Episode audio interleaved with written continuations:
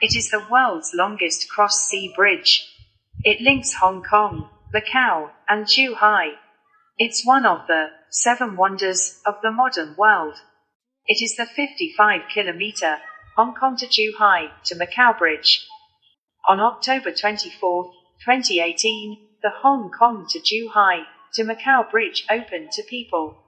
The work on the Hong Kong to Zhuhai to Macau bridge began in 2009, and the cost was about 120 billion yuan. The Hong Kong to Zhuhai to Macau bridge is special in many ways. It can be used for 120 years, 20 years longer than most bridges. It is a large steel bridge with 420,000 tons of steel. That is 60 times as heavy as the Eiffel Tower. And it is not just a bridge, but also part tunnel and part island.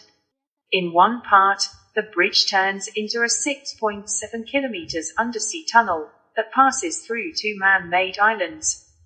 The Hong Kong to Zhuhai to Macau bridge will make it much faster to travel between the three areas.